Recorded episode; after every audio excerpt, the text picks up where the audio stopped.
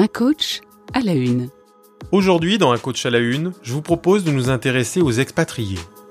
Partir travailler à l'étranger dans le cadre d'un contrat de travail avec un salaire plus élevé et d'autres avantages matériels notamment peut faire rêver. Pourtant, derrière le fantasme, la réalité est souvent plus confrontante qu'il n'y paraît, en particulier pour le conjoint et les enfants. Distance avec le reste de la famille, différences culturelles, désillusions, les écueils potentiels sur place sont nombreux, d'où le besoin d'un accompagnement spécifique. Pour visiter ce thème, je reçois Nawal Bendefa. Coach marocaine, mariée à un Belge et vivant à présent en Suisse, ses années d'expatriation en Asie et aux États-Unis lui ont permis de vivre les difficultés communes aux expatriés avant de proposer une offre dédiée à ses clients situés aux quatre coins du monde. Bienvenue, je suis David Marion, coach professionnel. Aujourd'hui, dans Un coach à la une, vous découvrirez une femme de cœur qui parle de sa pratique avec passion, conviction et une bonne humeur communicative. Un coach à la une. Écoutez, un professionnel vous dévoile un élément clé de sa pratique du coaching. Nawal Bendefa, bonjour. David Marion, bonjour. Par quel chemin es-tu arrivé au coaching? C'est une longue histoire, mais je vais la raccourcir. Alors, je suis arrivée au coaching par le chemin classique des ressources humaines. Moi, j'ai fait une carrière dans le marketing, dans le brand management. J'ai travaillé dans les cosmétiques, j'ai travaillé dans l'automobile. Après, je suis retournée au secteur bancaire. J'ai travaillé dans la communication interne qui était à l'époque rattachée aux ressources humaines. J'ai eu un coup de foudre pour les ressources humaines. J'ai fait mon master RH à cette époque. Et puis, dans le master RH, justement, on a un module coaching et j'ai eu un autre coup de foudre. Euh, j'ai dit, euh, ah, le coaching, c'est extraordinaire ça serait euh, un métier pour moi, pour ma retraite. À ce moment-là, j'ai rencontré mon mari qui était à Casablanca pour le compte de son entreprise. Il était expatrié à cette époque. Et deux ans après notre rencontre, euh, son entreprise lui offre un contrat à Bâle en Suisse et commence pour moi l'aventure de l'expatriation, mais aussi l'aventure du coaching. J'ai bénéficié d'un accompagnement en expatriation et c'est de là que est euh, venue mon envie de concrétiser ce projet qui était prévu pour la retraite. Et alors, comment es-tu venu à te spécialiser dans le coaching des expatriés? Tout d'abord, j'en ai bénéficié. J'ai compris à ce moment-là, donc d'une manière très pratique et pragmatique, quel est l'apport de cet accompagnement et qu'est-ce qu'il a changé dans ma vision de moi et dans ma vision de mon pays d'accueil. Donc il y avait des éléments d'adaptabilité, donc s'adapter à la culture locale et aussi adapter son CV à la culture locale, se poser des questions sur, par exemple, l'équivalence des diplômes. Puis j'ai appris à cette époque-là aussi l'importance du réseau. C'est extraordinaire parce que j'ai mis à jour mon profil LinkedIn et mon profil Facebook. Et à ce moment-là, j'ai eu mon ancien euh, directeur euh, du Parfait Christian Dior qui m'a appelé, il m'a dit Ah, tu es à Bâle Moi, j'ai une opportunité à Bâle, est-ce que tu la prendrais? Finalement, j'ai pris cette opportunité d'être product manager auprès d'une société qui faisait euh, la vente en duty free. Et j'ai fait ça donc pour le compte des cosmétiques. J'étais très contente et je me posais la question sur quelles sont les prochaines étapes pour moi. Tout de suite après, donc, il y a eu cette offre de la société de mon mari de nous délocaliser à Manille. Là, j'ai dit, je ne vais pas pouvoir à chaque fois me poser dans un pays et chercher un travail en entreprise. Il est temps de concrétiser mon projet de coaching. Et j'ai fait cette première formation du premier niveau auprès de la Fédération internationale des coachs, on appelle ça le niveau ACC, avec un coach qui est aujourd'hui mon mentor, j'ai vraiment été ravie de faire cet accompagnement à cette époque-là. J'ai gagné en termes de réseau, de coach, de connaissances, mais aussi j'ai développé mon métier. Quelle formation as-tu suivi pour te spécialiser dans le coaching des expatriés ou plutôt dans le coaching interculturel? À Mani, la formation de coaching était une formation généraliste. Et donc, à partir de là, on nous dit, voilà, c'est à vous après de choisir votre spécialité. Donc, moi, j'ai fait à cette époque-là une certification MBTI, parce que je pensais que c'était aussi important pour l'accompagnement des carrières. J'ai fait partie du réseau de coachs. J'ai été aussi fidèle à la Fédération internationale des coachs. Je m'assurais à chaque fois que ma formation amenait une valeur ajoutée à l'accréditation euh, de coaching. ICF est très développé en Asie, donc j'ai fait une deuxième formation en Corée du Sud, formation auprès de Marshall Goldsmith sur le développement de leadership. J'ai fait une formation PCC auprès de International Coach Academy qui sont basées en Australie. J'ai fait ma formation PNL à Singapour. J'ai fait ma formation aussi Globe Smart et j'ai commencé justement ma formation de mindfulness, donc méditation pleine conscience à Singapour et j'ai développé le reste aux États-Unis. C'était euh, dans différents continents. Justement, as-tu le sentiment d'une cohérence de ces différentes formations euh, reçues euh, aux quatre coins du monde? Oui, c'est cohérent parce que j'ai suivi justement la trame de la Fédération internationale des coachs, parce que j'adhérais beaucoup à l'éthique de ICF et justement la méthodologie de coaching.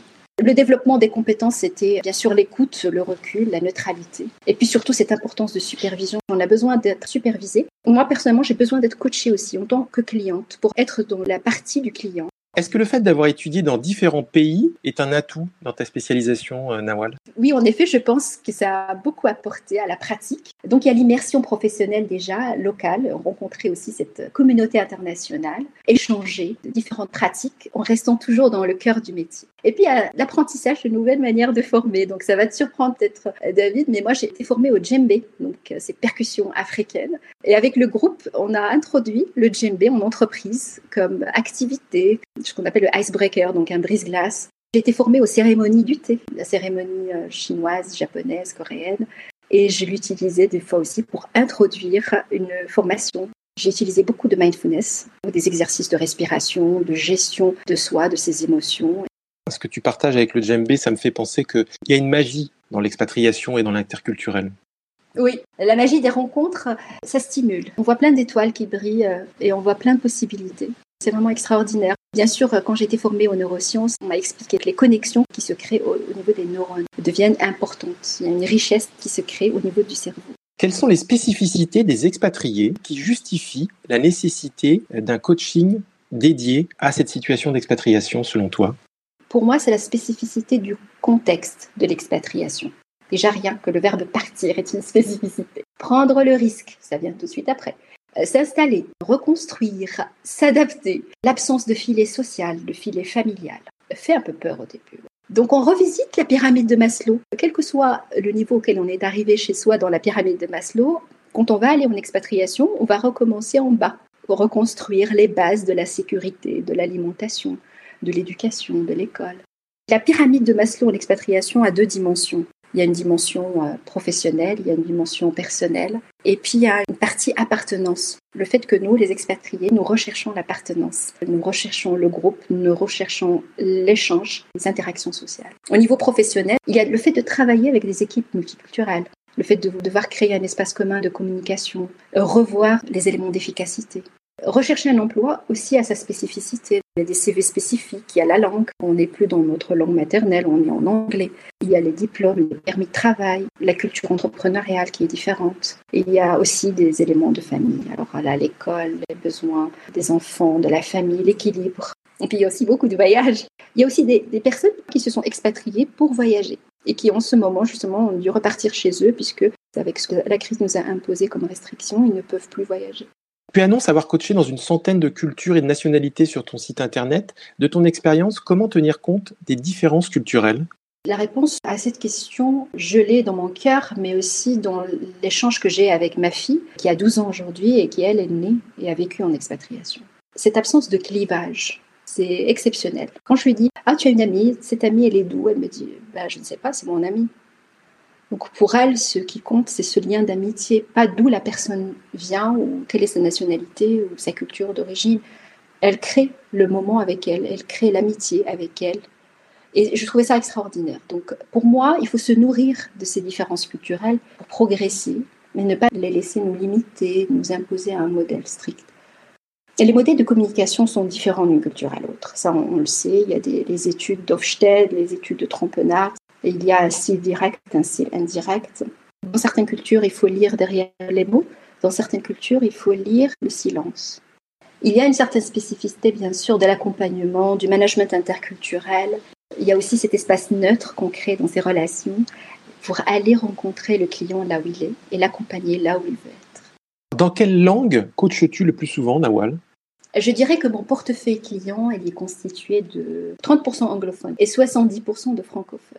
Mais même avec les francophones, les coachings sont en partie en anglais, surtout pour la préparation de tous les outils de recherche d'emploi, par exemple le CV, le profil LinkedIn, la préparation des interviews. Donc tous les tests de personnalité se déroulent en anglais. On fait des debriefs en anglais.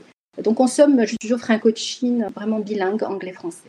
Est-ce plus simple pour toi de coacher un client lorsqu'il est expatrié euh, dans un pays que tu connais, par un de tes voyages ou par une de tes expatriations, puisque tu as été expatrié dans six pays différents? Je dirais que ça peut être un atout, un plus, mais ce n'est pas nécessaire. Quand je n'ai pas vécu dans le pays de mon client, alors je vais avoir tendance à poser des questions d'exploration de la vie, de son environnement de travail. C'est vrai que nous n'appréhendons pas l'expatriation de la même manière. Par exemple, aujourd'hui, je coach une cliente à Manille, mais elle ne vit pas l'expatriation de la même manière que moi. Donc, je dois m'assurer que je la laisse être dans son espace, que je l'écoute dans son expérience et que je n'interagisse pas avec mon expérience à moi. Donc, ces passages d'un pays à l'autre, je dirais, m'ont appris l'agilité, le fait de rebondir, le fait de prendre connaissance de mon environnement de vie, de travail, de contraintes, d'opportunités, de construire un contexte. Toujours, on revient vers cette notion d'appartenance. Selon ta formule, Nawal, l'expatriation est un incubateur de changement, d'émotion et de résilience. Peux-tu nous expliquer pourquoi? En effet, oui, l'expatriation, elle agit comme un accélérateur euh, des sensations. Euh, j'ai parlé tout à l'heure de la pyramide de Maslow et du fait euh, qu'on devrait partir sur la base et remonter. Et puis, donc, se poser plein de questions. Et puis, a cette stimulation du cerveau, ces échanges qui stimulent cette nouveauté, et tout à coup, il y a comme une fenêtre fermée qui s'ouvrait et puis qui laissait passer de la lumière. Je dis souvent, il y a plein de graines dans notre cerveau et puis on met un peu de lumière d'expatriation et puis les graines germent et on voit ces belles fleurs, ces belles plantes euh, surgir. Donc oui, c'est un incubateur. Apprendre sur le côté positif de la stimulation des cinq sens et puis apprendre sur un côté challenging parce qu'il y a des, des challenges on vit ces expériences pleinement. Hein. Je veux dire qu'il y a un côté oui, sensationnel dans cette incubation. Et on voit l'éveil aussi de, nos familles, de nos enfants. C'est aussi un incubateur de partage, de soutien. Ça devient un peu naturel. Je me rappelle de cette histoire de ce technicien qui a été envoyé de France en Indonésie. Il devait résoudre un problème technique spécifique. Alors lui, il a adoré sa vie, boulot dodo métro à Paris. Il était très bien là où il était. Il a accepté ça que pour résoudre un problème technique spécifique dont il était expert. Au bout du premier mois, ah, j'ai hâte de rentrer chez moi. Deuxième mois, j'ai hâte de rentrer chez moi. Troisième mois, il commençait à se dire, ah, j'aime beaucoup ici. Quelques mois en expatriation, il commençait à, se sentir bien, à développer des compétences de communication, agilité culturelle. Il a été reconnu pour des qualités qu'il n'avait pas eu l'occasion de démontrer à Paris. Et puis il a fait appel à moi, il m'a dit, écoute, j'ai besoin d'un accompagnement, je veux rester en Indonésie. Voilà, je dirais incubateur euh, d'émotions, incubateur d'ambition, incubateur de joie, incubateur de découverte. Oui, en effet. Lors de notre entretien préparatoire, tu t'es défini comme un roller coaster trainer. Alors, il s'agit d'entraîner tes clients à évoluer dans les montagnes russes émotionnelles? Oui, en effet. Les, roller coaster, les montagnes russes. Je suis fan des parcs d'attractions, David. Roller coaster veut dire pour moi les hauts, les bas, les paliers, les plafonds de verre, les sensations fortes et puis surtout un peu des désillusions, des dépressions, bah, il y a l'émotion et puis euh, il y a euh, les éléments pratiques. Est-ce que mon diplôme est reconnu? Pour les médecins, par exemple, et les pharmaciens, c'est très difficile. Leurs diplômes ne sont pas forcément reconnus dans tous les pays. Et des fois, il leur faut deux à trois ans d'études supplémentaires pour valider leur diplôme. Donc euh, voilà, roller coaster. Ils ont dédié un certain nombre d'années à leur métier et se rendent compte qu'il n'est pas reconnu dans un autre pays. Mais ce qui est vraiment génial, c'est qu'à chaque fois qu'on descend, on retrouve l'élan pour monter. J'ai connu ce médecin, elle était à Singapour et elle s'est consacrée pendant les trois années d'expatriation au bénévolat. Donc elle n'a pas pratiqué la médecine, elle a fait du bénévolat et elle a écrit un livre. Et j'ai trouvé ça sensationnel. voilà, on, descend et on remonte avec une autre idée, une autre envie, une autre ambition. Moi-même, donc d'un pays à l'autre, j'ai dû euh, développer une activité euh, différente. Par exemple, en Corée du Sud, je n'avais pas la possibilité d'être coach parce que je ne pouvais pas avoir une activité en freelance. J'ai travaillé pour le lycée français. J'ai travaillé pour l'accompagnement des élèves de troisième et de terminale, donc ce qui est orientation.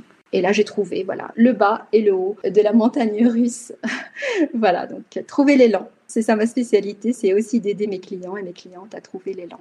Ce yo-yo émotionnel, ça doit pas être simple à gérer et ça doit être d'autant plus difficile si par exemple on est expatrié seul oui, c'est vrai, nous ne vivons pas le même cycle d'expatriation quand on est seul ou en famille. Mais il y a aussi cette composante sociale. Les personnes qui sont seules, qui viennent en expatriation de leur propre volonté, que c'est leur projet, ils s'installent et puis ils ont un réseau social important. Ils voyagent, ils accueillent, ils font du bénévolat, ils vivent leur expatriation pleinement. Le nom de ta société euh, est Unique Talent Potential. Peux-tu nous expliquer le sens? Alors ça, c'est une conviction et aussi un peu l'histoire de ma vie. Moi, j'adore le verbe combiner. Combiner, pour moi, c'est le verbe magique. Pour moi, l'équivalent de UTP, c'est ADN. C'est un schéma interne unique et en mouvement. Je dirais, je combine des compétences uniques avec un potentiel unique, avec des talents, et ça nous donne un peu le schéma ADN de la personne. C'est ce côté unique et ce côté exceptionnel aussi. et ce côté combiné. Oui, c'est pour ça que j'ai appelé ma société UTP. Mais est-ce que ça veut dire aussi en sous-jacent que chacun, au travers de l'expatriation, va pouvoir se connecter avec cet ADN, ce talent unique qu'il porte en lui et qui va pouvoir être révélé? Oui, tout à fait. Moi, je pense que c'est ça. Et moi, personnellement, je n'avais jamais considéré être freelance ou dans l'entrepreneuriat euh, avant de quitter le Maroc et rejoindre mon mari.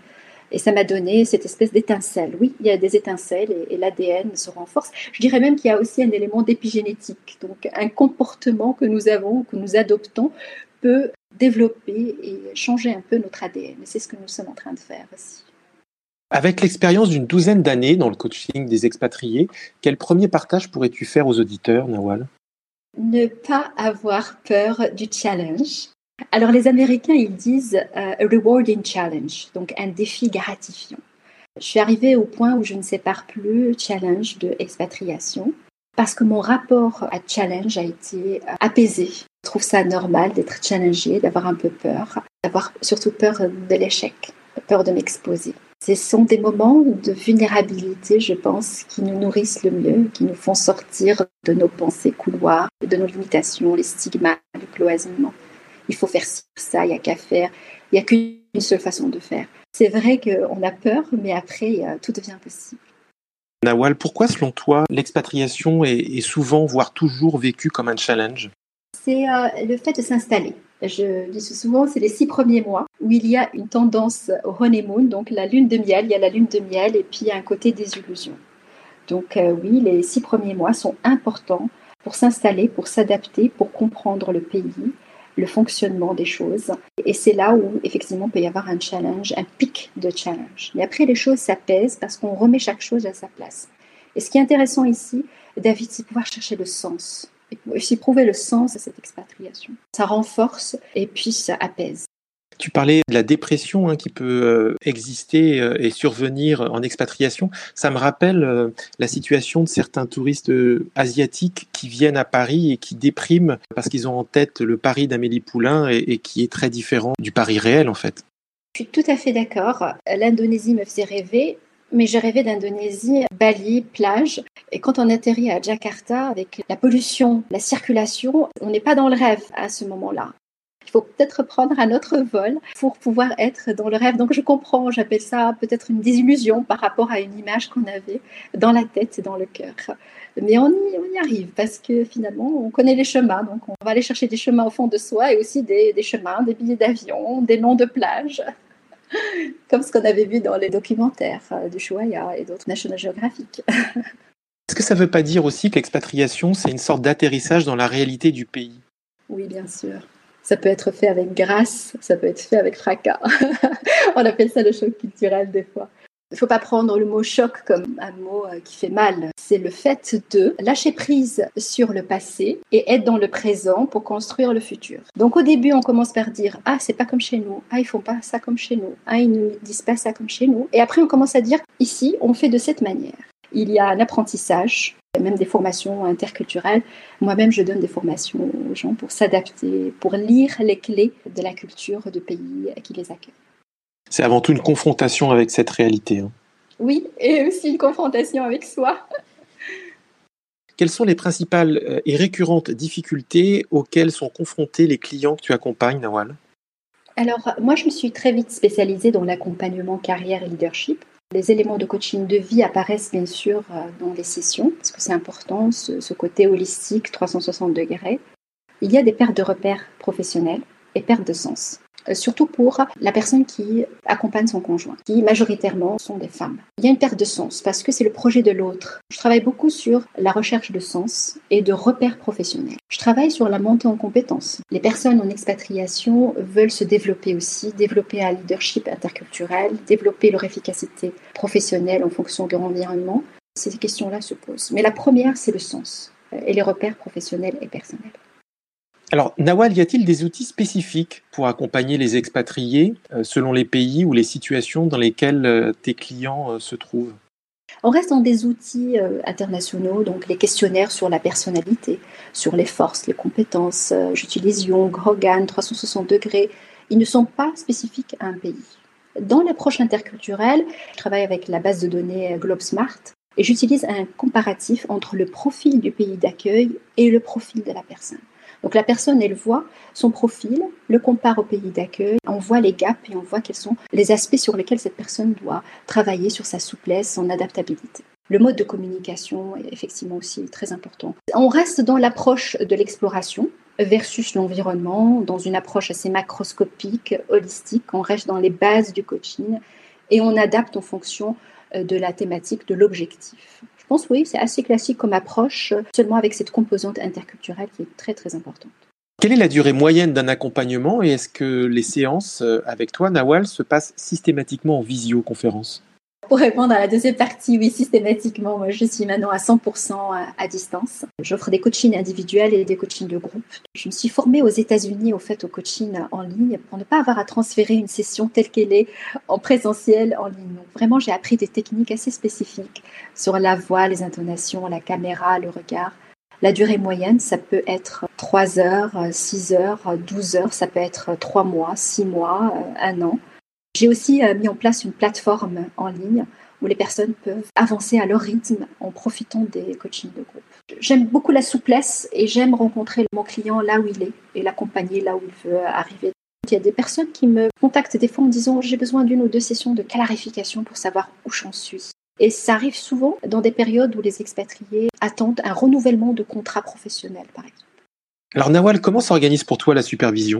J'ai un mentor qui est euh, basé euh, à Londres et j'ai souvent des sessions de mise au point avec lui. Moi aussi, j'ai besoin d'avoir un œil extérieur sur ma pratique. Et des fois, donc, euh, je demande la permission à certains clients. Est-ce que je peux enregistrer une session de coaching? Et je discute de ces sessions de coaching avec mon mentor pour voir mon attitude, ma présence durant la session, justement le niveau de mon accompagnement.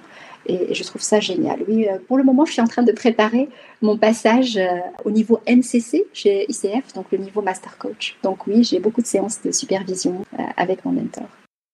Alors en guise d'intermède et bien sûr avec ton accord Nawal, nous avons innové dans cet épisode puisqu'il y a quelques jours, j'ai interviewé deux de tes clientes qui vivent en expatriation. Il s'agit de Marie Pfao qui vit à Kuala Lumpur en Malaisie donc, et Stéphanie Kaou, qui vit quant à elle à Singapour. Je te propose d'écouter la synthèse des deux interviews et nous en discuterons juste après. Un coach à la une. Bonjour Stéphanie Kaou. Bonjour David. Depuis combien de temps êtes-vous en expatriation? Alors ça fait déjà un petit moment. J'ai quitté la France en 2002 pour suivre mon conjoint. On est parti d'abord trois ans à Pékin en Chine puis sept ans en Angleterre et ça fait presque neuf ans maintenant qu'on est à Singapour. Ça fait donc 18 ans que vous êtes expatrié. Comment vous qualifieriez l'expérience d'une expatriation? Est-ce un challenge? Est-ce confrontant? Oui, c'est difficile. C'est euh, difficile de laisser derrière ce qu'on connaît, ce qu'on fait, puisque moi, quand je suis partie en 2002, j'avais un travail qui me plaisait beaucoup, que j'avais pas envie de laisser. Donc ça a été un petit peu difficile. Je suis arrivée en Chine à l'époque, c'était euh, vraiment différent. J'ai pas pu retravailler. On doit tout remettre à plat. Et à chaque fois qu'on change de pays, à chaque fois ça recommence. On remet à plat tout ce qu'on connaît pour découvrir de nouvelles choses et s'adapter à un nouvel environnement. Est-ce que vous aviez l'impression de vous être suffisamment préparé à l'expatriation avant de partir, il y a 18 ans? Non, parce qu'il y a beaucoup de choses matérielles qui sont préparées à l'avance. On sait où on va habiter, on sait euh, tout ce qui va autour du package expatriation, mais souvent on ne pense pas à la partie psychologique et au fait de bah, comment on va faire pour se retrouver loin de la famille, loin de ses amis, sans travail pour la personne qui ne travaille pas. Donc je pense que ça, euh, c'est quelque chose qui n'est pas forcément pris en compte le fait d'avoir vécu plusieurs expatriations dans plusieurs pays différents et d'avoir aussi vu autour de moi d'autres expatriés, je pense que le point essentiel, c'est vraiment l'état d'esprit. Si on arrive et qu'on a envie que ça marche, ça va marcher. Et je pense que oui, le coaching peut aider à ça, surtout pour des personnes, par exemple, qui quittent un travail qui n'est pas faisable dans le pays où elles arrivent, ou des fois, on n'a pas l'autorisation de travailler dans certains pays aussi. Pourquoi avez-vous ressenti, Stéphanie, le besoin de suivre euh, un programme de coaching et quand l'avez-vous suivi? J'ai commencé le coaching euh, au mois de janvier. En fait, au mois de novembre, j'ai appris que j'allais être licenciée pour raisons économiques et euh, en même temps, j'ai entendu parler d'un webinar que préparait Nawal sur le coaching et l'expatriation. Donc, j'y ai assisté. Puis, suite à ça, j'ai discuté pendant une heure avec Nawal sur ce qu'était le coaching. ça m'a donné envie de commencer quelque chose que je n'avais jamais fait avant. J'ai vécu dans plusieurs pays et euh, à chaque fois, en fait, j'ai déménagé parce que mon conjoint changeait de travail et moi, j'ai dû m'adapter. J'ai eu des rencontres et des opportunités de travail qui se sont faites un peu naturellement, sans vraiment chercher. J'ai trouvé que c'était le bon moment en fait pour faire le point et voir ce que j'avais vraiment envie de faire comme travail. Et puis j'arrive à un âge aussi où ben, voilà, j'ai envie de faire euh, quelque chose qui me plaise et qui soit en accord avec ce que je suis. Plus aligné avec vos valeurs. Oui, tout à fait. J'ai trois enfants, donc j'ai aussi passé du temps à m'occuper d'eux. Maintenant, ils ont grandi, donc c'est vrai que je pense que c'est qu'on soit en France ou à l'étranger, il y a un peu la même envie au bout d'un moment de s'occuper de soi, de découvrir en fait qui on est vraiment et qu'est-ce qu'on a envie de faire. Ce que je crois savoir du programme que propose Nawal, c'est qu'il y a à la fois une plateforme de e-learning hein, où vous pouvez effectivement faire votre bilan de compétences à votre rythme et quand vous le souhaitez. Il y a également des rendez-vous collectifs où vous pouvez partager euh, vos expériences euh, d'expatriés avec d'autres euh, qui sont dans une situation similaire. Et il y a aussi un coaching individuel. Quel est l'élément que vous préférez en fait, Stéphanie? J'ai beaucoup apprécié les sessions de groupe en fait. Ça nous permettait d'échanger sur nos différentes expériences, de se rendre compte qu'il y a des similarités euh, malgré le fait qu'on ait des profils différents, des âges, des expériences différentes. Et puis aussi, ça nous permettait en fait de faire des exercices de groupe, de s'exprimer devant un public, de sortir de sa zone de confort. Pour moi, c'est difficile de parler en public. Et du coup, d'être plus à l'aise le jour où on passe vraiment des entretiens pour un travail. Donc, euh, c'était vraiment appréciable. La partie en ligne qu'on fait tout seul, en fait, c'est aussi important parce que ça permet euh, de réfléchir à son rythme sur euh, qui on est, sur nos valeurs, nos forces, nos compétences et, là où on veut s'améliorer. Je sais bien que vous êtes encore en cours et donc peut-être pas encore suffisamment de recul. Pour autant, est-ce que vous arrivez déjà à identifier euh, les bénéfices de cet accompagnement? Oui, tout à fait. Bah déjà, j'ai déjà trouvé un travail, contente. même avant d'avoir fini, et quelque chose qui me correspond et qui me plaît vraiment. C'est-à-dire, vous pouvez euh, nous en parler un petit peu, Stéphanie? Je me suis rendu compte que j'aime rendre service et par rapport à mon expérience, en fait, je souhaitais euh, prendre un poste de office manager pour m'occuper d'une équipe et d'un bureau ici à Singapour. Et donc, j'ai trouvé, en fait, dans une start-up. Je vais commencer euh, très prochainement. Et une start-up qui fait quelle activité, précisément? Qui est dans la cybersécurité. Oui, sujet à la mode. Voilà. ça m'a apporté de mieux me connaître, de réfléchir à ce que je voulais vraiment faire, de me rendre compte aussi de mes forces parce que j'ai tendance à me mettre en retrait, euh, je n'aime pas me mettre en avant, je suis assez modeste et du coup euh, le coaching m'a permis d'apprendre à me présenter, à me mettre en valeur et de me rendre compte que j'ai des forces et que j'ai des choses à offrir en fait. Et je pense que non seulement ça apporte des bienfaits par rapport au travail, par rapport à la recherche d'emploi, mais aussi personnellement en fait. Au niveau personnel, ça vous a apporté quoi, Stéphanie? De réfléchir à la façon de communiquer avec les autres ou de ce que j'attends des autres autour de moi. L'un des bénéfices, si je comprends bien, ça a été de vous aider à être plus aligné entre ce que vous voulez, ce que vous exprimez, ce que les autres comprennent, c'est ça? Oui, tout à fait. Est-ce que vous conseilleriez, euh, Stéphanie, euh, à des personnes en situation d'expatriation ou qui vont prochainement l'être, d'être accompagnées? Et si oui, pourquoi? Je dirais c'est important de pas attendre 18 ans comme moi. La plupart du temps, en fait, l'expatriation, elle se fait au bénéfice d'une personne dans le couple, si on part en couple, celle qui travaille, et le conjoint qui suit, lui, doit s'adapter dans un environnement qu'il n'a pas forcément choisi. Il laisse sa carrière derrière. Dans certains pays, c'est très difficile de s'adapter culturellement on se retrouve tout seul à la maison, la personne est sans emploi, ça peut être dur psychologiquement et le fait de faire cet accompagnement, ça peut permettre aussi de se rendre compte qu'il y a des opportunités qui peuvent se faire dans le pays auxquelles on n'aurait pas pensé parce qu'on est peut-être enfermé dans l'idée qu'on fait un certain type de travail alors qu'en fait nos compétences peuvent nous permettre de faire beaucoup d'autres choses et je pense que ça peut permettre aux gens de se sentir mieux dans leur expatriation. Quels sont vos projets en fait à moyen euh, et long terme? Est-ce que vous comptez rester à Singapour? Pour l'instant, on compte rester à Singapour, je pense encore au moins une dizaine d'années, le temps que nos enfants terminent leur éducation ici. Plus tard, on ne sait pas encore. Est-ce que vous pourriez nous parler de Singapour et peut-être nous parler du temps? Est-ce qu'il fait beau aujourd'hui? Faites-nous rêver. Il fait très chaud et on a la chance, nous, de ne pas être confinés. Même si l'île est petite, on peut sortir et, et se promener et il fait beau et c'est très agréable. Merci infiniment Stéphanie pour avoir accepté cet échange. Plein de bonnes choses pour la continuation de votre euh, expatriation à Singapour. Donc, merci beaucoup. Merci David. Au revoir. Au revoir. Un coach à la une. Bonjour Marie Pfao. Bonjour David. Depuis combien de temps êtes-vous expatriée? J'ai commencé l'expatriation il y a presque dix ans maintenant en Asie euh, du Sud-Est. L'expatriation, euh, ça a été dû au travail euh, de mon mari, qui a eu un poste donc pour gérer toute l'Asie du Sud-Est. En janvier 2012, on a fait notre première expatriation à Singapour. Je suis arrivée avec des jumeaux de un an assez difficile hein, parce que je passais de l'Europe à l'Asie. Donc j'y suis restée six ans et ça fait trois ans que nous sommes en Malaisie. Marie, pourquoi avez-vous ressenti le besoin de suivre le programme de coaching proposé par Nawal et quand l'avez-vous suivi? Ce n'est pas la première fois que je fais un programme de coaching. La première fois, c'était justement il y a trois ans quand je suis euh, arrivée euh, sur Kuala Lumpur. J'avais euh, préparé cette nouvelle expatriation d'un point de vue professionnel. Je travaillais à Singapour dans le recrutement et les ressources humaines pour la Chambre de commerce française. J'avais euh, travaillé mon réseau pour pouvoir euh, poursuivre mon activité professionnelle euh, sur Kuala Lumpur. J'avais trouvé une entreprise et puis pour multiples raisons, ça ne s'est pas fait. Donc, grosse remise en question, petit coup au moral. J'ai décidé de m'entretenir avec une coach que j'ai rencontrée ici je connaissais déjà le principe du coaching d'un point de vue professionnel. C'était plutôt une bonne chose de voir une coach pour me rebooster et puis euh, surtout euh, retravailler euh, sur mon projet professionnel suite à cette perte d'emploi. C'était très focus sur bah, sur la construction du projet professionnel. Si je comprends bien, vous avez fait appel à votre premier coaching en tant qu'expatrié il y a trois ans. Ça faisait déjà quelques années que vous étiez expatrié. Et donc trois ans après, c'est-à-dire assez récemment, vous avez fait appel à Nawal. C'est ça?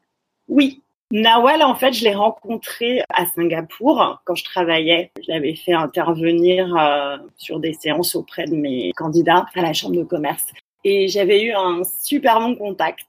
Donc j'avais euh, cette idée de travailler euh, aussi avec elle justement sur mon projet professionnel. Malheureusement, elle partait sur la Suisse en septembre dernier. Comme je suis toujours sur un groupe Facebook à Singapour, elle avait posté son programme de coaching. J'ai repris contact avec elle euh, par ce biais-là. J'ai vraiment commencé le programme euh, en novembre. Ça me prend du temps parce que euh, nous sommes en confinement ici en Malaisie depuis de longs mois et les enfants étaient à la maison. Donc pas facile de travailler pour soi en fait. Nous avons aussi des chats le jeudi avec euh, d'autres clientes de Nawal qui sont un peu partout dans le monde et euh, on échange sur euh, une thématique qu'elle propose, qui est d'autant plus intéressant bah, parce qu'on se sent pas toute seule, voilà, face aux, problèmes de, de carrière professionnelle quand on est expatrié. Euh, est-ce que ce sont des profils euh, similaires aux vôtres ou très différents? On est toutes euh, en situation effectivement d'expatriation ou de retour en France. Quand j'ai recontacté Nawal, c'était vraiment une idée de reprise de confiance en soi. J'étais beaucoup moins focus sur le projet professionnel que lors de la première approche coaching. J'ai vraiment perdu beaucoup de confiance en moi. Ça fait trois ans, du coup, que je ne travaille pas d'un point de vue professionnel. Hein. Par contre, je fais plein d'autres activités euh, de charité, de choses euh, qui m'intéressent. Du plus ma famille. Alors même si le coaching est encore en cours, est-ce que vous arrivez à prendre un petit peu de distance et pouvoir nous partager ce que cet accompagnement vous apporte, Marie? J'ai vu et je vois euh, les bénéfices. Il y a beaucoup d'interrogations et de choses qui avancent. La première chose que ça m'a apporté, c'est vraiment un support moral il y a ces rendez-vous, il y a un peu cet agenda à, suivre. Donc, ce coaching, en, tout cas, oblige à revoir euh, ses valeurs, à dépasser effectivement euh, peut-être des barrières mentales, la façon d'aborder euh, les relations, etc. Est-ce que vous conseilleriez à quelqu'un qui est expatrié ou va être expatrié d'être coaché? Et si oui, pourquoi? C'est un grand oui.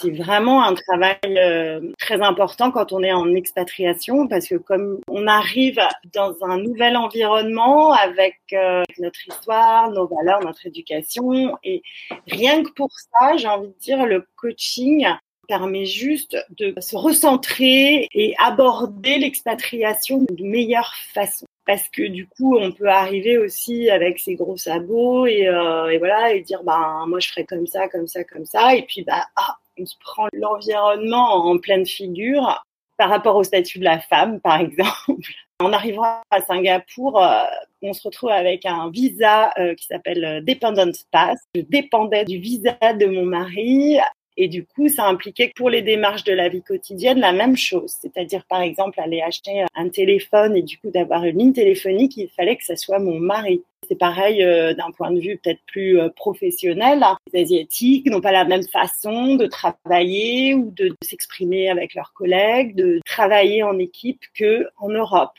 Est-ce que vous avez l'impression, Marie, du coup, que le coaching permet de gagner du temps? Tout à fait. D'ailleurs, si j'avais su, je l'aurais anticipé lors de ma première euh, expatriation. J'ai mis euh, un an et demi à peu près avant de retrouver du travail à Singapour. Je pense très sincèrement que le coaching permet de mieux aborder l'expatriation. Il y a des grosses entreprises qui proposent ce service aux conjoints expatriés quand c'est pas proposé, et je pense que ça l'est de moins en moins, hein, parce que faut pas se mentir, c'est un coût. Je le conseillerais vraiment d'entamer cette démarche euh, d'un point de vue euh, personnel quels sont vos projets à court et moyen terme? Est-ce que vous avez euh, l'intention de rester à Kuala Lumpur?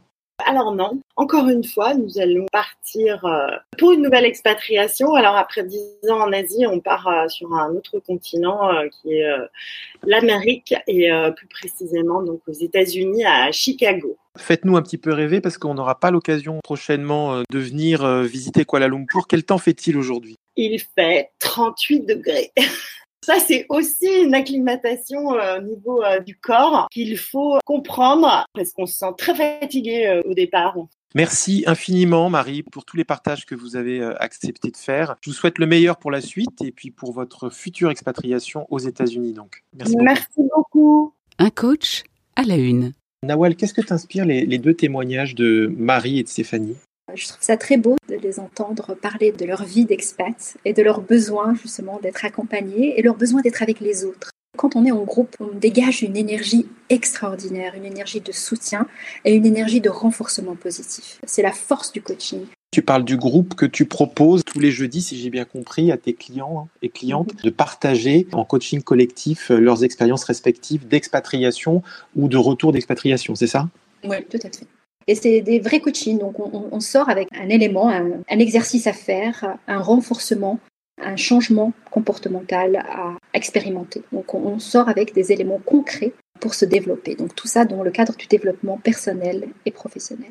Dans les deux cas, il s'agit euh, de la compagne de celui dont le travail est à l'origine de l'expatriation de la famille. J'imagine que ça t'arrive aussi de coacher celui ou celle dont euh, l'entreprise décide l'expatriation et qui va effectivement embarquer sa famille avec lui ou avec elle. Mm, oui, tout à fait. C'est bien de dire avec lui ou avec elle, même si les, taux ne sont pas égaux, mais effectivement, euh, je travaille avec l'expatrié lui-même, celui qui a été envoyé, je dirais, en mobilité internationale. Je suis euh, des fois appelée par l'entreprise pour un accompagnement interculturel, et des fois c'est le souhait de la personne elle-même pour une montée en compétences, particulièrement quand les personnes veulent avoir accès à un poste supérieur et veulent développer leur style de leadership. Donc ils savent bien que cette composante interculturelle qui les intéresse beaucoup parce qu'ils veulent rester en expatriation.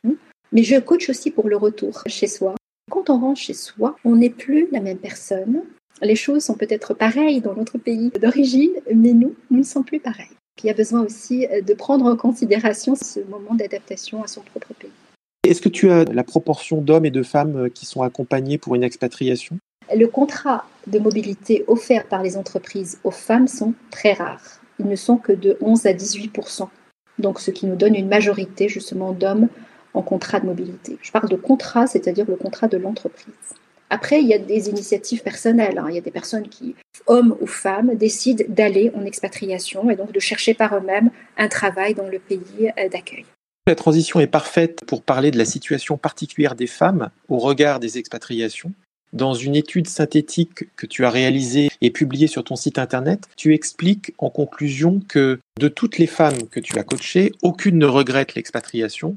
Toutefois, certaines regrettent de ne pas avoir été plus proactives et déterminées dans leur chemin de carrière. Est-ce que tu peux nous en parler? Effectivement, ces femmes m'ont raconté leurs histoires mais au fait, David, ce qui se passe, c'est que comme on retombe en bas de la pyramide de Maslow, on devient plus protecteur. Moi-même, j'ai été avec ma fille protectrice. Attention, je dois m'assurer que ceci, que cela. Tu sais, David, il n'y a plus de grand-mère, il n'y a plus de grands-parents, il n'y a plus de famille. Donc, on doit construire tout et puis faire attention à ce que les choses se passent de manière fluide. Et puis pour les enfants aussi, l'école, l'adaptation à l'école, de nouvelles écoles, de nouvelles langues par exemple. A des personnes qui viennent du système français, même au lycée français de Singapour, il y a un enseignement bilingue français-anglais. Et des fois, les enfants n'avaient pas d'enseignement en anglais en France, doivent faire des efforts. La femme est très présente avec ses enfants, surtout parce qu'il y a aussi un déséquilibre. Si c'est l'homme qui a le contrat d'expatriation, il est souvent amené à se déplacer il a un poste régional. Donc elle, elle est investie de cette euh, responsabilité euh, de gérer le foyer euh, à 100%. Alors pour les femmes qui ont vécu un couple égalitaire, c'est un peu difficile. Pour répondre à ta question, elles regrettent certainement de ne pas avoir été plus proactives et déterminées, mais il faut comprendre qu'elles ont été extrêmement sollicitées par la famille. J'ai été assez marqué par cette étude et ce que j'en ai lu. Pour certaines de ces femmes, il y a eu la tendance euh, à se faire passer au second plan pour préserver leur famille. Il y a presque un rôle sacrificiel qu'elles endossent. C'est vrai que ce mot sacrificiel fait un peu peur. Est-ce que c'est naturel ou est-ce que c'est forcé? Il y a différentes réponses à cette question. Il y a le fait que on a cette phase de six mois. Les premiers six mois, on s'installe dans un pays. S'il y a des enfants, ils ont besoin de soutien. Au début, les entreprises offraient un accompagnement aux conjoints qui accompagnent. Moi-même, j'ai travaillé pour des sociétés de relocation et de mobilité internationale et j'ai été payée par l'entreprise pour accompagner euh, le conjoint ou la conjointe dans leur développement de carrière, recherche de job, d'opportunités d'entrepreneuriat. Aujourd'hui, ces budgets sont de plus en plus maigres et euh, la personne, euh, la famille doit s'adapter d'elle-même et doit se débrouiller. Au début, la femme, perd le sens parce qu'elle ne sait pas pourquoi elle est là. Et après, elle le retrouve. Et elle prend justement les choses en main pour son propre développement. Je pense qu'il y a une phase quand même de développement ici. Il n'y a pas que du sacrificiel, mais il y a aussi de la construction de sens et de projets personnels et professionnels. Et j'ai une anecdote d'une cliente qui a euh, suivi son mari en expatriation pendant 25 ans. Elle a eu quatre enfants. Elle les a élevés. Ils ont été dans sept ou huit pays. Quand je l'ai eu en coaching, elle m'a dit C'est bon, je vais travailler parce qu'on rentre en France et je ne rentrerai pas sans rien. Et pendant 25 ans, elle a fait de l'enseignement français-maths dans les lycées français. Elle a eu un MBA. Elle a développé son art, elle était artiste, et elle était déterminée. Et ça s'est fait. après 25 années d'expatriation, elle a fait une formation complémentaire. Elle savait ce qu'elle voulait faire. C'était le moment de le faire. Elle a foncé. Et j'ai trouvé ça extraordinaire comme exemple que je donne souvent à mes clients. Quels sont les accompagnements les plus surprenants que tu pourrais nous partager? L'histoire de mon client à Hong Kong euh, qui a fait appel à moi parce qu'il était en burn-out. C'est un directeur financier. Euh, voulait trouver une voie de développement et surtout savoir est-ce qu'il pouvait tenir en dehors du corporate, financièrement et moralement. Il a trois enfants. Euh, les trois enfants vont dans une école internationale, donc il avait quand même certaines dépenses. Et il était en train de divorcer. Et donc, le fait de juste sortir du corporate et faire ce qu'il veut, ce n'était pas possible. Alors, dans cet accompagnement, il a trouvé sa passion. C'était euh, le surf et la plongée sous-marine. Et donc, pendant des vacances, il est allé faire une formation euh, de formateur. Ne pouvant pas justement subvenir aux besoins de sa famille avec juste le surf et la plongée, il a négocié un contrat assez exceptionnel avec son entreprise de pouvoir avoir deux mois en dehors de Hong Kong. Dans ces deux mois, un mois, il travaillait en ligne et un mois de vacances pendant lequel il faisait ses activités de surf et de plongée et il accueillait ses enfants, il passait ses vacances avec ses enfants. Donc ça, c'était vraiment exceptionnel. J'ai fait ce coaching il y a 12 ans. J'ai reçu un message de ses clients qui m'a dit que euh, ses enfants sont grands, ils sont à l'université, ils sont indépendants et maintenant il va se consacrer entièrement à sa passion de surf et de plongée. Donc euh, voilà, j'étais ravie, ravie pour lui ne pas perdre ses rêves de vue. Des fois, quand on le dit, nous les coachs, on a l'impression d'être des gourous. Mais au fait, non. C'est vraiment magique. C'est extraordinaire. Euh, ce monsieur n'a jamais perdu son rêve. Est-ce que tu as des exemples de reconversions euh, qui se sont déroulées euh, pendant et grâce à l'expatriation? Alors j'ai l'exemple en tête de Delphine, docteur en pharmacie. Elle travaille pour une société pharmaceutique, esprit corporate, très ambitieuse. Elle fait un coaching avec moi et on travaille sur sa présence, son leadership, son développement personnel et professionnel. Et après ça, elle commence à faire des sessions de yoga et de méditation qui lui font beaucoup de bien. Elle décide de faire une formation en yoga et en méditation. Trois ans après, elle quitte son métier dans le domaine de la pharmacie et elle rentre en France et elle ouvre un centre qui s'appelle Yoga Clinic. Et c'est un centre de médecine ayurvédique, médecine indienne, euh, yoga euh, thérapeutique et accompagnement en méditation aussi. Donc euh, moi je trouve ça extraordinaire. Au début c'était surprenant parce qu'on ne travaille pas forcément sur ce type de reconversion. Et voilà, les choses se sont faites petit à petit. Et aujourd'hui, on est en contact et j'attends avec impatience que les frontières puissent s'ouvrir puisque je suis basée en Suisse. J'aimerais vraiment aller visiter son centre en France. Ce que j'entends aussi, Nawal, en sous-jacent, c'est que l'expatriation, ça invite effectivement à faire autrement, y compris euh, autre chose de soi, mais que l'un des ingrédients pour que ça réussisse, c'est une grande ouverture, un accueil de ce qui peut venir et ce qui peut être surprenant d'ailleurs. Oui, tout à fait. C'est un accueil et pour accueillir, il est important de lâcher prise. Donc lâcher prise sur tout ce qu'on croyait être extrêmement important pour nous. Delphine me parle souvent de envisager une vie simple par rapport à ce qu'elle avait avant dans le corporate. Et c'est ce passage-là, ce lâcher prise qui lui a permis de faire cette transformation. Quels sont selon toi les ingrédients pour réussir une bonne expatriation? Est-ce que le fait d'être connecté à ses émotions, être dans l'ouverture euh, du cœur et une certaine ouverture aussi euh, d'esprit euh, favorise la réussite de cette expérience? Tout à fait, David. Donc, ouverture d'esprit, ouverture de cœur, aussi la patience, parce que les choses ne se passent pas au même rythme dans tous les pays. Donc, le, rythme du service, le rythme de, se faire des amis locaux, le rythme pour gagner la confiance des gens. Euh, n'est pas la même ici et là. Et puis il y a des lois différentes d'un pays à l'autre. Il y a quelque chose qu'on n'a pas évoqué dans notre entretien, c'est les liens, la solidarité, en tout cas on l'a peut-être pas suffisamment insisté, qui existent entre la communauté d'expatriés. Oui, il y a beaucoup d'associations qui sont mises en place dans chaque pays. Et ces associations, elles offrent euh, tout ce qui est découverte culturelle du pays d'accueil, découverte euh, des choses à faire, à ne pas faire, bien sûr tous ces éléments interculturels, et aussi des activités il y a des groupes aussi sur Facebook, par exemple, un groupe très connu à Singapour qui s'appelle Singapour Nana. Donc, en fait, c'est un groupe d'entraide entre euh, les femmes. Qu'est-ce que la crise sanitaire dans laquelle nous vivons depuis un an maintenant a changé pour les expatriés? Je dirais qu'elle les a isolés de leur famille. Ça, c'est très dur. En ce moment, j'ai beaucoup d'échanges avec eux et la phrase qui ressort le plus, c'est euh, Ma famille me manque ». Il y a des restrictions au niveau des voyages, et des restrictions au niveau des périodes de confinement. Il y a 21 jours en Asie de quarantaine et la personne qui voyage doit payer cette quarantaine qui est quand même assez chère. Donc ils ne peuvent pas voyager, rentrer en France, voir leur famille. Là, ça fait un an et ça commence à peser sur leur morale. Ils sont fatigués des connexions par Internet, vidéo, caméra. Il y a des réductions d'effectifs aussi, David. Donc euh, il y a des pertes de travail, de permis de séjour. Parce qu'ici, le travail, permis de séjour vont ensemble. Donc euh, quand on perd le travail, il y a de fortes chances qu'on ait juste quelques mois pour euh, ou trouver un autre travail ou partir du pays. Donc certains ont dû rentrer en catastrophe, euh, devoir chercher un logement, une école rapidement en France, dans la situation du confinement actuel. As-tu constaté un accroissement significatif du stress chez tes clients pendant cette période? Oui, fortement stress, anxiété, questionnement sur l'avenir. Est-ce que mon contrat va être reconduit? Oui, non. Qu'est-ce que je fais après? L'incertitude crée énormément de stress. Certaines entreprises aussi ont licencié de manière brutale et inappropriée. Il y a eu des souffrances psychologiques importantes. Ce sont vraiment des deuils qui sont mal digérés, qui créent beaucoup de démotivation auprès des personnes qui ont été licenciées. Il y a besoin de renforcer le côté euh, positif, le côté patience euh, et aussi euh, le côté optimisme. Il y a presque une stratégie du jeu des échecs à avoir en tête pour pouvoir anticiper l'étape d'après si possible. En effet, la stratégie d'après. Après, est-ce que c'est une expatriation? Est-ce que c'est un retour? Et puis aussi parce qu'il y a la famille. Il faut prévoir, euh, les, prévenir les enfants, puis les impliquer dans ces décisions. Et ça, je, pense avoir fait beaucoup d'accompagnement euh, ces six derniers mois sur ça. Comment impliquer votre famille dans la décision? Comment donner à chacun son espace et sa voix pour s'exprimer? Alors à présent, Nawal, c'est l'instant musical. Découvrons l'extrait de la chanson que tu as choisi pour incarner symboliquement le thème du jour et nous en parlerons juste après.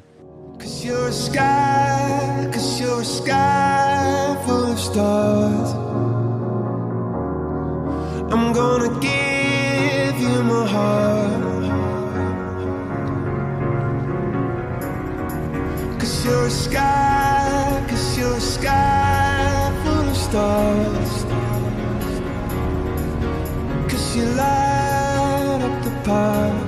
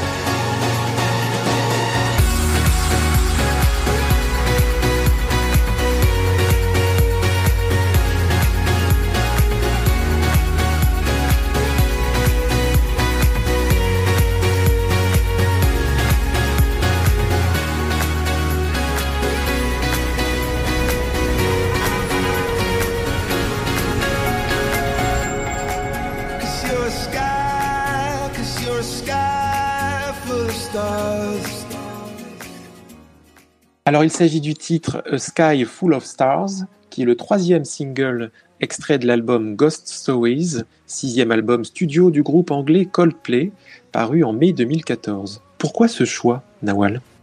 Le coaching, c'est pour moi le fait de faire découvrir à mes clients leurs étoiles, leurs forces, leur vulnérabilité et leur sensibilité. Moi, j'aime bien l'idée que les vulnérabilités, elles brillent autant que les forces. L'idée, c'est d'explorer le ciel, c'est de s'explorer soi-même, l'infini, le ciel, les possibilités. Nous créons tout dans nos têtes, c'est sous la forme d'une pensée et sous la forme d'une étoile. On doit lâcher prise sur cette étoile pour qu'elle aille au ciel, pour qu'elle aille briller.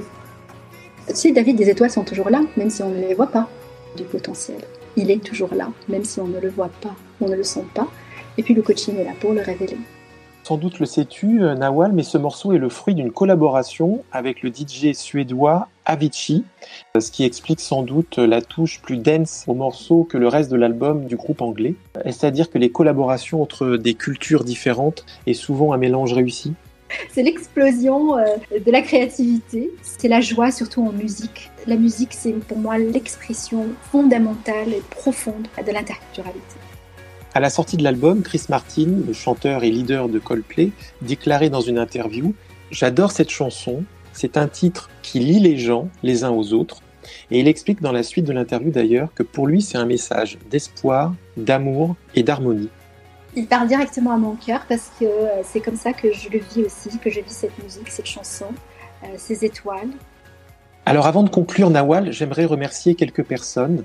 Tout d'abord, bien sûr, merci à Marie Pfao et Stéphanie Kaou qui ont accepté de témoigner dans cet épisode.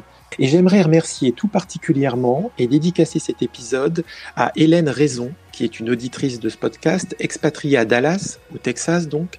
Elle est coach. Hélène m'a contacté il y a quelques mois, nous nous sommes appelés et au cours de cette discussion, elle m'a suggéré le thème de cet épisode et m'a parlé de toi. Vous avez été en contact, Nawal? Oui, elle m'a contacté à travers une connaissance à Dallas pour qu'on échange des informations entre coachs sur comment exercer son métier, comment s'installer. On fait ça souvent en expatriation. Merci infiniment, Nawal. Merci à toi, David, pour cet espace d'expression du métier dans différents contextes. À très bientôt. Merci à toi. Au revoir. Un coach à la une. Ainsi s'achève ce nouvel épisode d'Un coach à la une. Nous sommes diffusés sur toutes les plateformes d'écoute, dont Apple Podcast, Deezer, Spotify, Google Podcast, mais également sur toutes les applications dédiées au podcast. Si cet épisode vous a plu, s'il vous plaît, notez-le favorablement sur la plateforme d'écoute ou l'application que vous utilisez. Cela nous aide à développer la notoriété de nos productions. Par ailleurs, vous pouvez liker, commenter ou repartager nos épisodes sur les réseaux sociaux, LinkedIn, Facebook, Twitter, Instagram ou YouTube. Continuez à nous envoyer vos questions, réactions ou suggestions à notre adresse électronique lemediadecoach.gmail.com. Enfin, si le coaching professionnel vous intéresse, vous pouvez désormais vous abonner à nos deux podcasts mensuels, Un coach à la une, l'entretien pédagogique, et Parcours de coach, l'entretien analytique. À très bientôt pour un nouvel épisode.